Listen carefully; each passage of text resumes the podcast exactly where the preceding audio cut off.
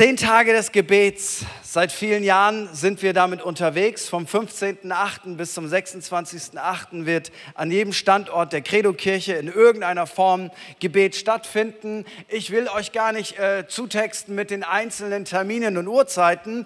Ihr habt alle Internet unter www.10tagedesgebets.de findet ihr dort alle Informationen. Für alle die, die gerade Internet fasten oder es vielleicht doch nicht haben, ähm, wir werden hier am Campus Oberbarmen ab morgen jeden Abend um 20 Uhr uns treffen zum Gebet. Und für alle die, die nicht können, die nicht wollen, die zeitlich limitiert sind, werden wir auch ab 20 Uhr eine Live-Übertragung haben. Und da kannst du auch zu Hause dich mit Leuten connecten und dort gemeinsam beten. Wenn du es mal nicht schaffst, dann kling dich einfach online ein über unser Instagram-Account und durch den Segen der Technik kann man sich dort auch verbunden fühlen. Und manch einer fragt, warum, warum so eine Zeit des Gebets?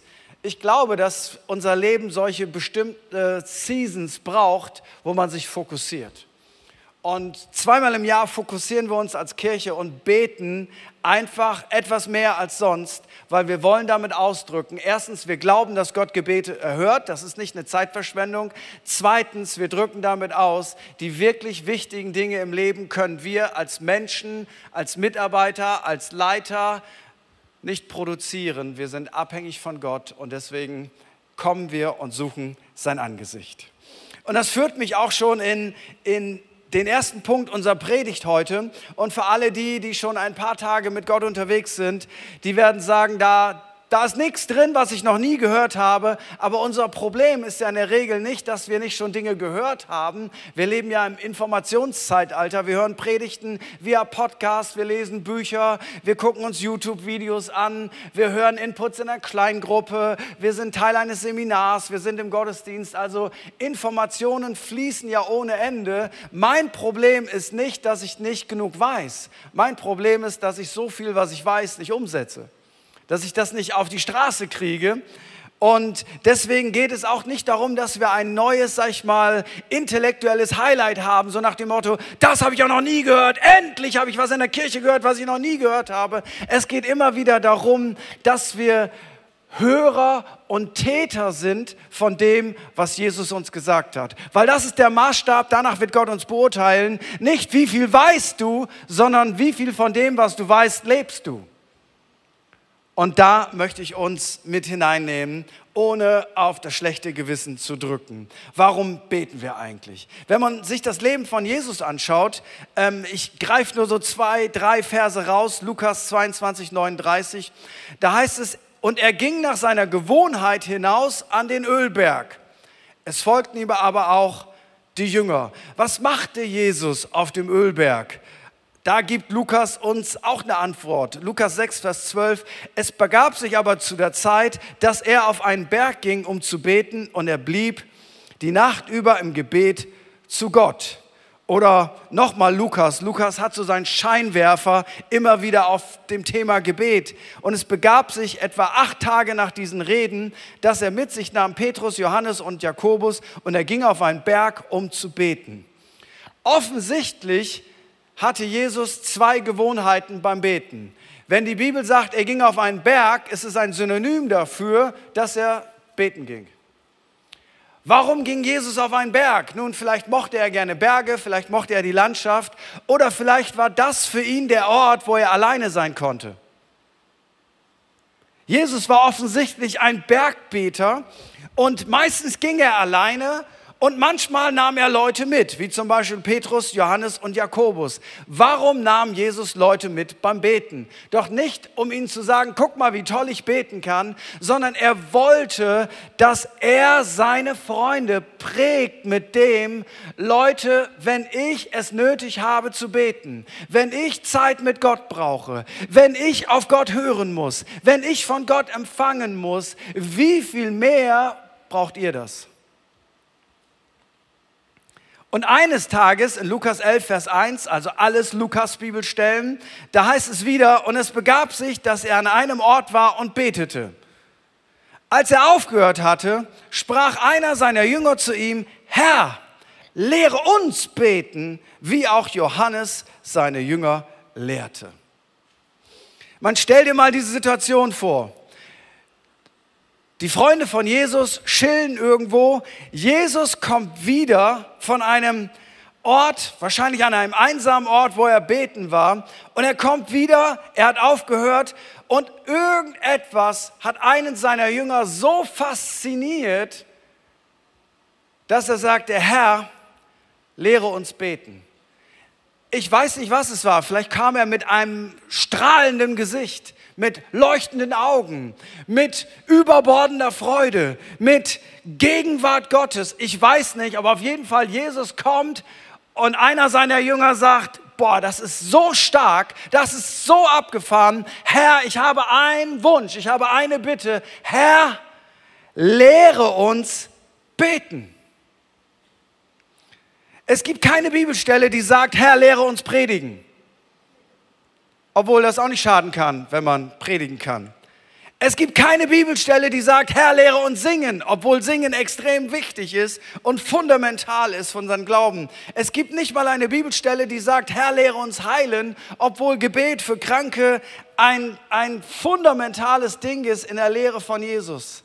Es gibt nur eine Stelle und die sagt, Herr, lehre uns beten.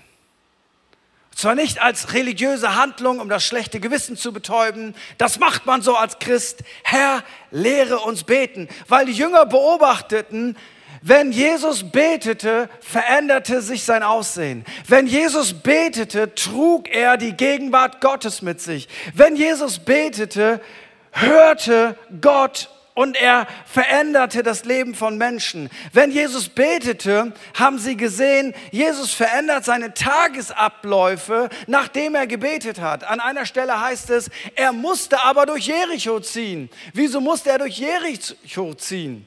Da war ein Berufsverbrecher, ein Krimineller mit Namen Zachäus.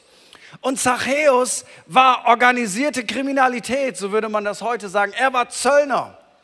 Es ist nicht wie heute, dass Zoll und Einfuhr und das alles legitim, sondern Zöllner hieß, Israel war besetzt von den Römern.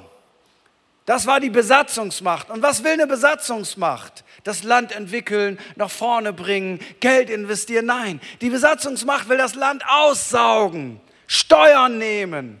Und die Römer stellten einheimische Juden an, die für sie die Steuern eingetrieben haben. Also das bedeutete schon Beliebtheitsskala da? Oder liebst du Leute, die Steuern eintreiben für die Besatzungsmacht? Na gut, wir haben keine Besatzungsmacht, aber wir können uns da alle reindenken. Aber Leute wie Zachäus haben da nicht nur gesagt, wir bringen brav die Steuern zu den Römern. Sie sahen ihre Chance, hey, wenn ich da noch megamäßig was draufhaue, dann kann ich das in meine Tasche stecken. Und er war ein Blutsauger. Alle hassten ihn, aber er hatte das geilste Haus der Stadt. Niemand mochte ihn, weil er hat seine Nachbarn, seine Freunde im Auftrag der Römer ausgesaugt und sich megamäßig selber was in die Tasche gesteckt.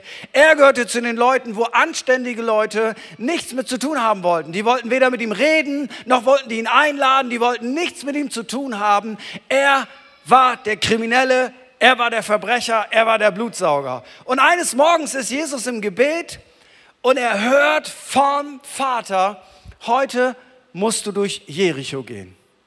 Da wartet ein Mann auf dich, der heißt Zachäus, der hat wahrscheinlich einen Haufen Komplexe, weil der ist so klein und der der will eigentlich umkehren, aber er weiß nicht, wie er aus seinem kriminellen Leben rauskommt. Und Jesus hört auf den Vater und er hat den, die ganze Zeit, hat Jesus das im Kopf. Irgendwo steckt Zachäus. In einem Baum, hat der Vater gesagt. Da steckt Zachäus. Im Baum ist Zachäus. Und Jesus sieht ihn irgendwann und denkt, yeah, there he is.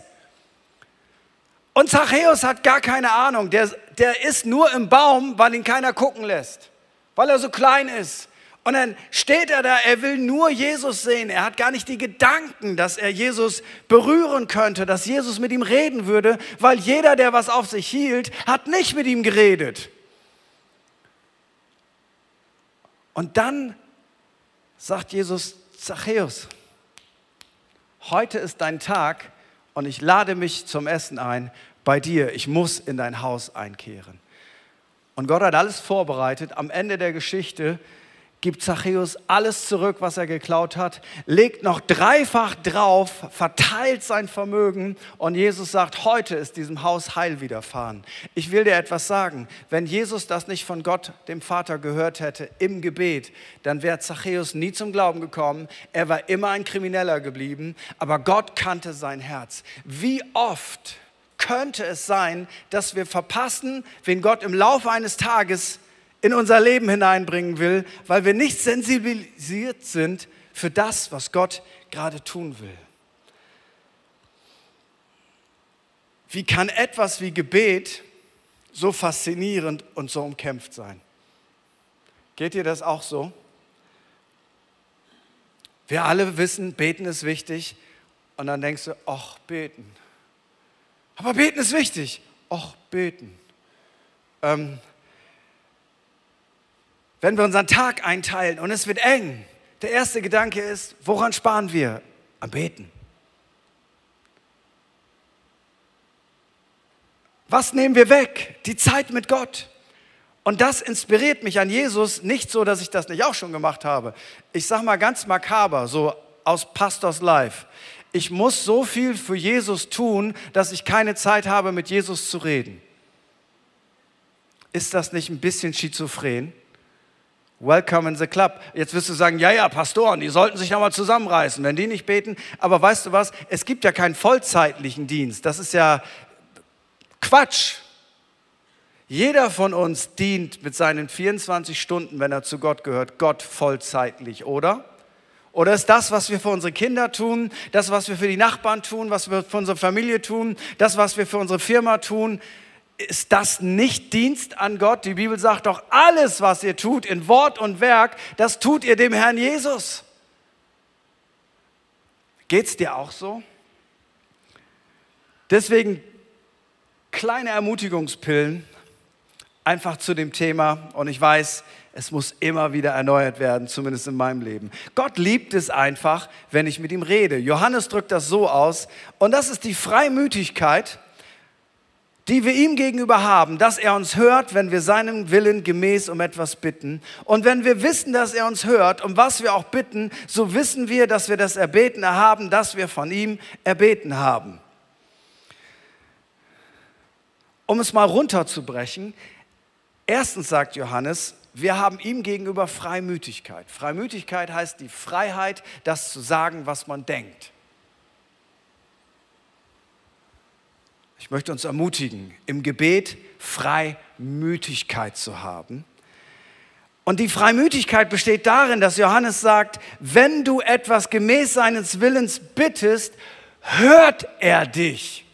Ich meine, allein der Gedanke, Gott hört dich. Ich weiß, wir beten alle und wissen, Gott hört uns. Aber weißt du was, wenn du weißt, dass er dich hört, betest du anders, oder?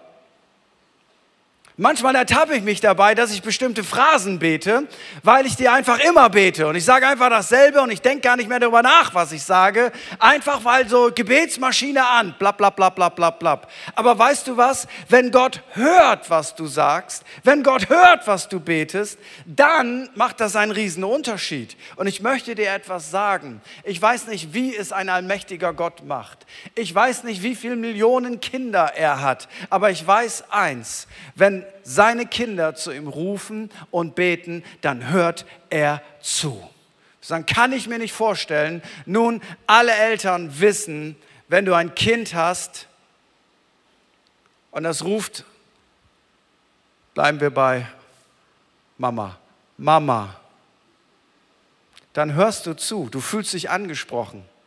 Mir geht das manchmal so, wenn ich irgendwo unterwegs bin und ich habe keine kleinen Kinder, alle sind erwachsen, mir geht das bis heute so, wenn ich irgendwo laufe, im Geschäft, im Supermarkt und jemand ruft Papa, drehe ich mich automatisch um. Kennt das jemand? Ich fühle mich angesprochen. Ich denke, jemand braucht mich und zwar mein Kind und natürlich ist es in dem Fall Blödsinn. Und du wirst denken, ja, wie kann Gott so vielen Leuten zuhören? Nun, erstens ist er Gott er ist Multitasking und zweitens gibt es eine Kammer in seinem Herzen, die ist unendlich multiplizierbar. Ich drücke das mal so aus. Ich kann mich noch daran erinnern, als meine Frau schwanger war mit unserem ersten Kind. Ich hatte keinen Bezug zu dem Kind, weil es war im Bauch meiner Frau. Ich habe nur gesehen, da gibt es etwas, das macht meine Frau dick. Und das strampelt und das sorgt dafür, dass sie nicht schlafen kann. Kein Bezug. Mann eben. Und dann war das Baby da und ich will dir etwas sagen. Ich habe mich immer gefragt, wie, wie soll das gehen? Wie soll ich jemanden lieben, den, keine Ahnung, der nicht in mir gewachsen ist? Und das Baby war da, es war wie ein Schalter. Auf einmal wusste ich, wenn irgendjemand auf dieser Welt diesem Kind etwas tun will, ich werde dich töten. Das war nicht christlich perfekt, aber das ist das Gefühl. Kennt das irgendjemand? Denk nicht mal drüber nach, ich töte dich ich glaube, das ist etwas, was Gott in Menschen schafft. Und dann, nicht lange danach, war das zweite Baby unterwegs und ich habe mir echt Sorgen gemacht, wirklich, äh, ernsthaft, ich weiß es bis heute. Ich habe gedacht, ich liebe unser erstes Kind so sehr, wie soll in meinem Herzen noch Platz sein für ein weiteres Kind? Ich weiß nicht, wie das gehen soll. Das, das geht nicht. Also meine Frau ist da drin, mein Kind ist da drin, ich habe nicht mehr Platz, vielleicht werde ich es gar nicht richtig lieben. Und dann war es da und weißt du was, es war wie ein Anbau an mein Herz. Es ging einfach, ohne etwas von der Liebe von dem anderen Kind wegzunehmen. Es war wie ein neues Zimmer. Und beim dritten Kind habe ich mir keine Sorgen gemacht, weil ich wusste jetzt, wie es funktioniert. Das ist ein simples menschliches Beispiel. Aber vielleicht drückt das etwas aus. Ist egal, wie viele Kinder Gott hat. Du bist nie ein Teil der Masse. Du bist nie eine Massenproduktion. Du bist nie ein Stimmengewirr. Du bist sein Kind und er hat einen Platz für dich. Und wenn du mit ihm redest, dann hört er.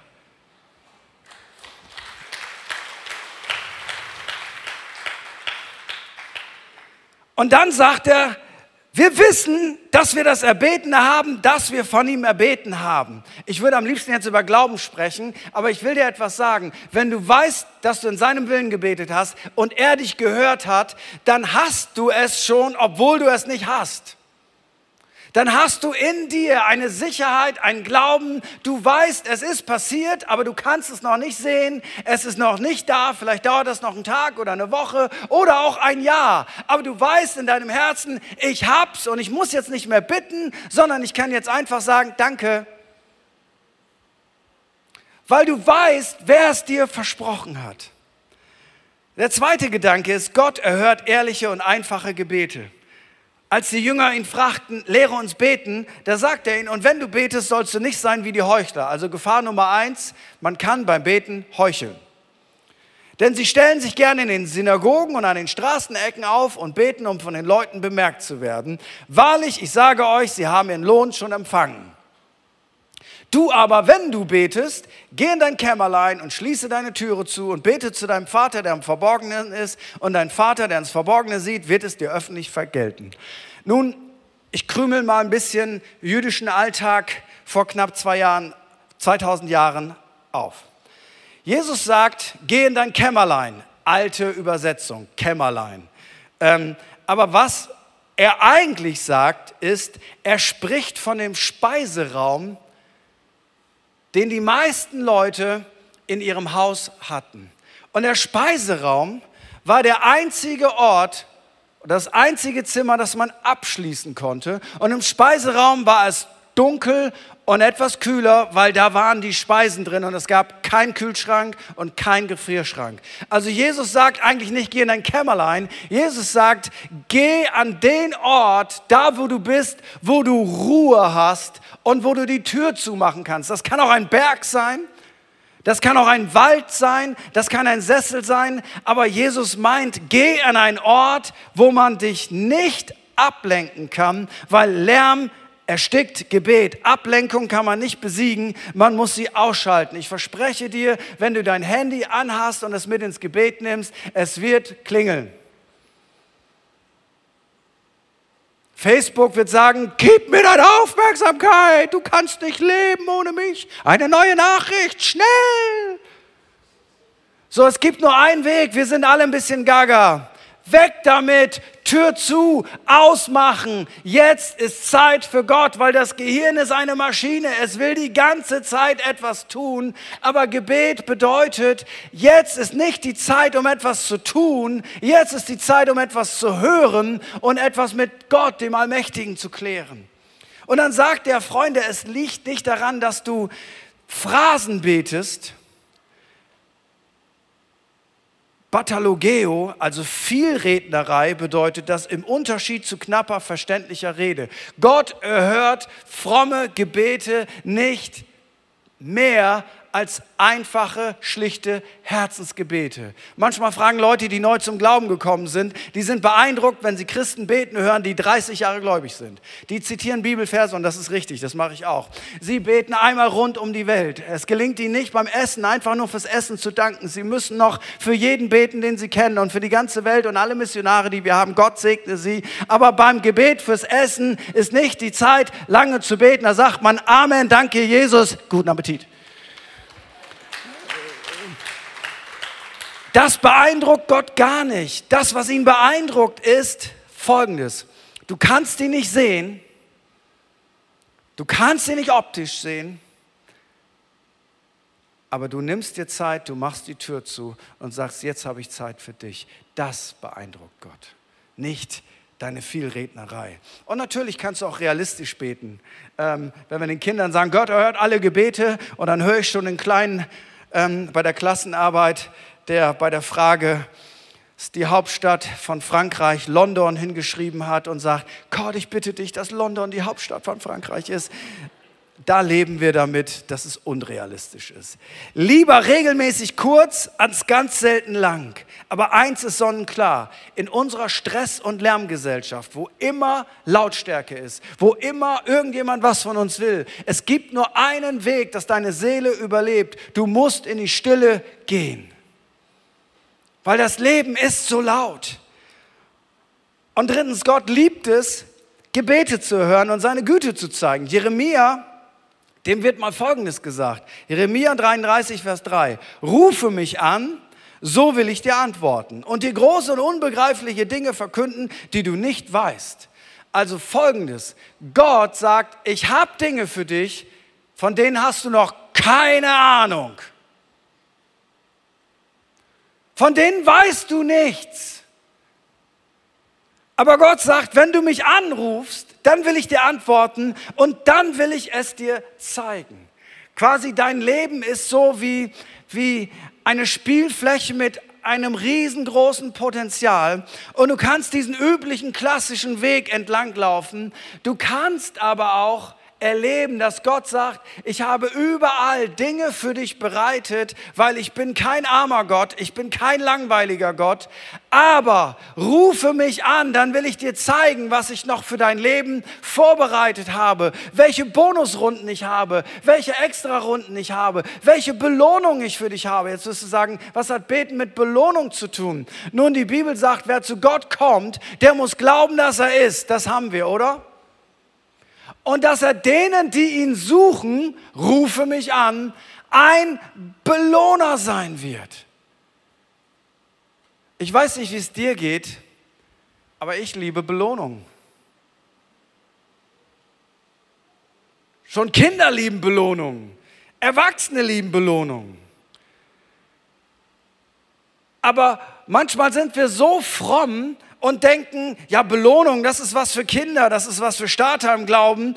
Aber ich will dir was sagen. Gott will dich belohnen, aber er will dich nicht einfach nur so belohnen, sondern er möchte, dass du auf diese Beziehungsebene kommst, dass du ihn anrufst, weil Gott kann dir nur etwas zeigen, wenn du ihn hörst. Und wenn du bis jetzt ein stumpfes evangelikales Gebetsleben hast, das davon besteht, dass du alles sagst, dann sagst du Amen und beendest dein Gebet, dann möchte ich dir Folgendes sagen. Du hast ein eine extreme Dimension verpasst, weil Gott ist kein stummer Götze, sondern Gott ist ein redender Gott. Und die Bibel sagt, seine Schafe hören seine Stimme. Er redet zu ihnen durch sein Wort, was nicht mit seinem Wort übereinstimmt, das kannst du gleich wegschmeißen, aber auch durch seinen Geist. Er spricht beständig zu dir, weil in seinem Wort steht nicht geschrieben, dass du vielleicht heute Abend deine Nachbarin Eulalie besuchen sollst. Dafür gibt es keinen Psalm, keinen Bibelvers, aber sein Geist kann kann dir das deutlich machen, aber er tut es nicht spektakulär. Du musst zur Ruhe kommen und du musst lernen, Gott,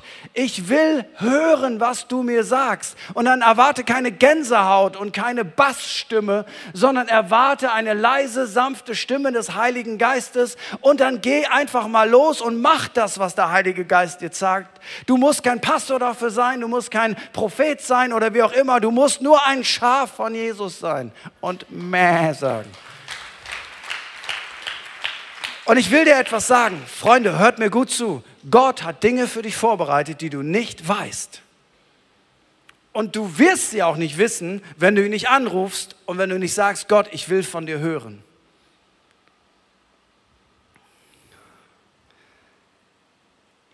Was hörst du?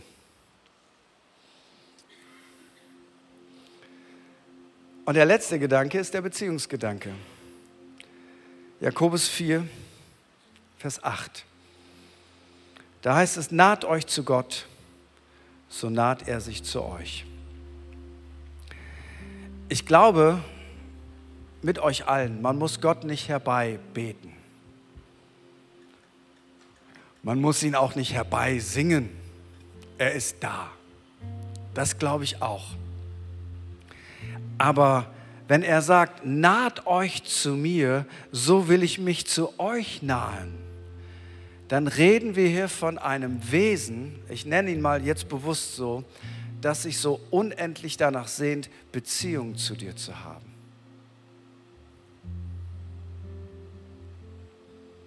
Das sich danach sehnt, dass du ihm nahe kommst und dass er sagt, dann will ich dir nahe kommen. Ich weiß nicht, was für dich Bedeutung hat. Das Leben ist ja in der Regel großartig. Und das Leben im 21. Jahrhundert, da wo wir leben, ist wirklich großartig. Nein, es ist nicht perfekt, es ist nicht der Himmel und mich nerven auch unendlich viele Dinge, aber ich will dir sagen, es ist großartig. Das Leben ist großartig. Das Leben ist schön. Es gibt viele Dinge, die das Leben schöner machen. Ein E-Bike zum Beispiel. Als Ostfriese ist man Fahrradfahrer. Wir fahren immer Fahrrad. Immer, immer. Warum? Weil es so flach ist. Ganz einfach. Und ich weiß, als wir vor zwölf Jahren hierher umgezogen sind, wollten wir Fahrrad fahren. Und dann haben wir aufgegeben und ich glaube, ich habe sogar geweint. Und dann haben wir uns ein E-Bike gekauft. Ey, das Leben ist schön. Es ist wirklich schön. Wirklich schön. Das Leben ist schön. Das Leben ist wunderbar. Ein nettes Auto, wo du nicht immer nur für beten musst und Öl aus Jerusalem drauf kippen musst, damit es überhaupt noch anspringt und irgendein Apostel bittest, da so dein Gebetstuch drüber zu schwenken. Einfach, du machst es an und es läuft. Das ist schön. Das ist wirklich schön. Es ist wirklich schön. Wenn deine Mannschaft wieder in der ersten Bundesliga spielt. Freunde, das ist schön. Nie mehr zweite Liga und bescheuert spielt und in der fünften Minute der Nachspielzeit der Mensch mit der hässlichsten Frisur in unserem Team, oh, wie habe ich ihn geliebt, das Ding ins Tor macht. Das ist schön. Aber weißt du was? All diese Dinge, und du hast andere Dinge, die schön sind, all diese Dinge verblassen gegenüber dem, wo Menschen unser Herz berühren. Von jemandem, der dich aufrichtig liebt, zu hören, ich liebe dich ich mag dich. Das macht was mit deinem Herzen. Das kannst du dir nicht kaufen, oder? Das kann kein Tor ersetzen, das kann kein E-Bike ersetzen, das kann kein tolles Auto ersetzen. Das macht unser Herz wirklich satt. Ich habe meine Mama, die einen langen Sterbeprozess hatte, immer wieder gefragt, Mama, kann ich dir irgendetwas Gutes tun? Sag's mir. Ich werde es tun. Ist mir egal, was es kostet. Hast du irgendeinen Wunsch? Irgendetwas. Und das Einzige, was sie sagte, ist, mein einziger Wunsch ist, besuch mich. Sei da. Mehr Wünsche habe ich nicht. Beziehung. Beziehung. Und weißt du, woher diese Sehnsucht in uns kommt? Weil wir sind nicht das Produkt einer reinen evolutionären Entwicklung. Die Bibel sagt, und Gott schuf den Menschen in seinem Bilde als Mann und Frau schuf er sie. Weißt du, warum du so tickst? Weil Gott so tickt. Du bist ein Produkt Gottes, du bist kein Zufallsprodukt. Und Gott sagt, ich habe einen Wunsch als dein Vater. Lebe nicht nur dein Leben, sondern nahe dich zu mir. Und dann sagt er, und ich bin schon ready und ich will mich dir nahen. Und wer das, wer das immer wieder mal erlebt, dass die, die Gegenwart Gottes auf dich kommt, Freunde, es gibt nichts Vergleichbares. Ich weiß nicht, wie ich das beschreiben kann. Ein Gefühl von, alles wird gut. Eine innere Sicherheit, ich bin getragen, auch wenn das Leben manchmal nicht so läuft, wie ich es mir wünsche. Ein, eine Sicherheit ist egal, was ich tue. Ich bin ein von Gott geliebtes Wesen und er ist immer für mich da. Das ist etwas, Freunde, wenn wir das verlieren, haben wir nur noch eine Religion. Dann haben wir nur noch Moral und Moral ist auch wichtig. Dann haben wir nur noch Dogmen. Es ist das. Der Vater sagt, nah dich zu mir und ich will mich zu dir nahen. Und manchmal tun wir das gemeinsam und das ist ein Grund, warum wir zehn Tage des Gebets haben. Weil es manchmal so viel leichter ist, es mit anderen zu tun, aber es ersetzt nicht das, was wir alleine tun. Lass uns zusammen aufstehen. Und ich möchte, bevor ich euch noch einmal segne, eine Frische im Gebet zu bekommen. Ich möchte einfach fragen, gibt es jemanden hier heute Morgen, der keine persönliche Beziehung zu Jesus Christus hat? Vielleicht hast du sie mal gehabt und du hast sie verloren oder es war nur eine reine Kopfsache und es ist nie in deinem Herzen gelandet. Vielleicht kommst du aber auch einfach seit ein paar Wochen in die Kirche und sagst, ich habe das alles noch nicht ganz richtig verstanden. Vielleicht schaust du online zu und sagst, das ist ganz interessant, ich setze mich da mal mit auseinander. Ich weiß es nicht, aber ich weiß eins, es gibt einen lebendigen Gott, der mit dir in Beziehung und Freundschaft leben will die Hürde, die zwischen uns und diesem großartigen, reinen, heiligen Gott steht, ist das, was wir im Leben so oft etwas verbockt haben. Die Bibel nennt das Sünde. Dinge, die daneben sind, die nicht gut sind, die unsere Beziehung zu Gott und Menschen kaputt machen. Und selbst das hat Gott gelöst in seiner großartigen Liebe, dass er Jesus Christus auf diese Erde gesandt hat, der Einzige, der nie gesündigt hat. Und er hat die ganze Schuld der ganzen Menschheit auf sich genommen und sagt, ich biete dir an, dass du wieder nach Hause kommen kannst zu Gott dem Vater, zu deiner Bestimmung. Und ich möchte einfach fragen, während für einen kurzen Moment, abgesehen von unserem Team, alle Augen geschlossen sind, online brauchst du deine Augen nicht schließen möchte ich einfach fragen, gibt es irgendjemand, der sagt, ich möchte anfangen, in eine Beziehung zu Gott zu treten. Ich möchte mich ihm nahen. Ich möchte einen Schritt auf ihn zugehen. Ich möchte eine Beziehung zu ihm haben. Ich möchte, dass mein Herz damit erfüllt wird, mit dieser großen Bedeutung.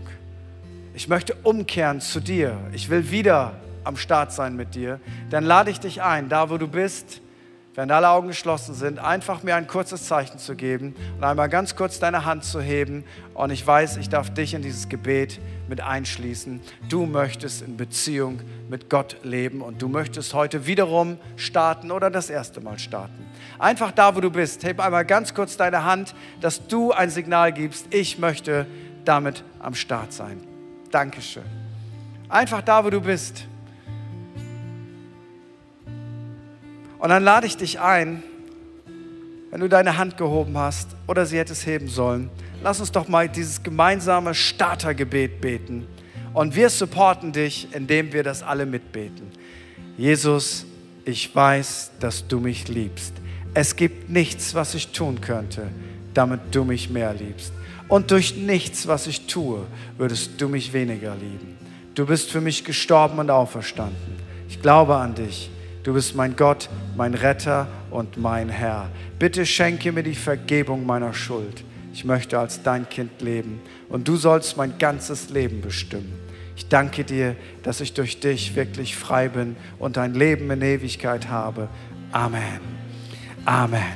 Wenn du das gebetet hast und du hast deine Hand gehoben, dann bekommst du gleich ein Startpaket geschenkt.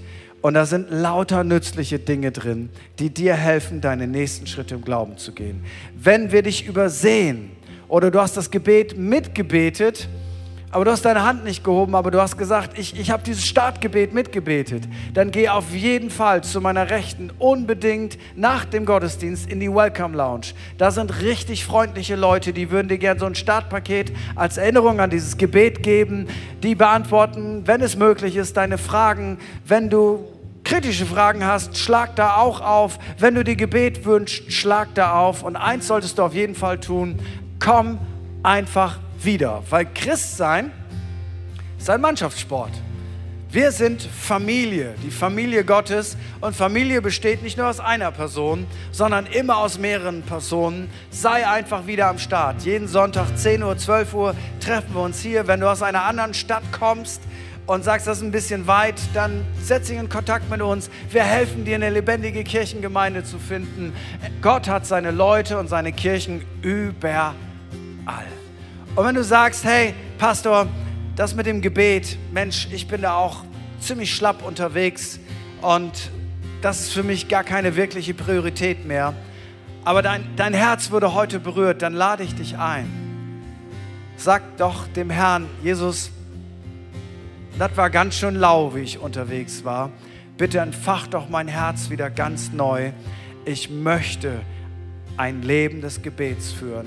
Wenn Jesus das brauchte, wie viel mehr wir. Und dann streck doch einfach deine Hände Gott entgegen. Und dann möchte ich dich einfach segnen, dass etwas ganz Neues auf dein Leben kommt. Und dann nehmt ihr uns nochmal mit rein. Und ich bin sicher, der Heilige Geist wird den einen oder anderen berühren. Komm, wenn du dir das wünschst, da wo du bist, streck doch deinem Gott deine Hände entgegen. Das ist die biblische Gebetshaltung. Und Vater, ich bete für dein Volk, ich bete für deine Leute, ich bete für mich. Ich bete, Vater, dass Müdigkeit von uns abfällt. Ich bete, dass falsche Prioritäten von uns abfallen. Ich bete, dass Unglauben und Frustration und alles, was, was uns so in die Ecke drängt. Ich bete, dass das jetzt einfach zerbrochen wird, dass das keine Macht mehr über uns hat. Und ich bete, dass eine neue Frische im Gebet auf jeden Einzelnen kommt, der sich jetzt nach dir ausstreckt. Und wir wissen, Heiliger Geist, du hilfst uns beim Beten. Wir möchten dich bitten, dass eine frische Salbung des Gebets auf unsere Kirche kommt, im Einzelnen, aber auch kollektiv. Vater, wir wollen eine Kirche sein, die sagen, wir nahen uns zu Gott und dann werden wir erleben, dass Gott sich zu uns naht.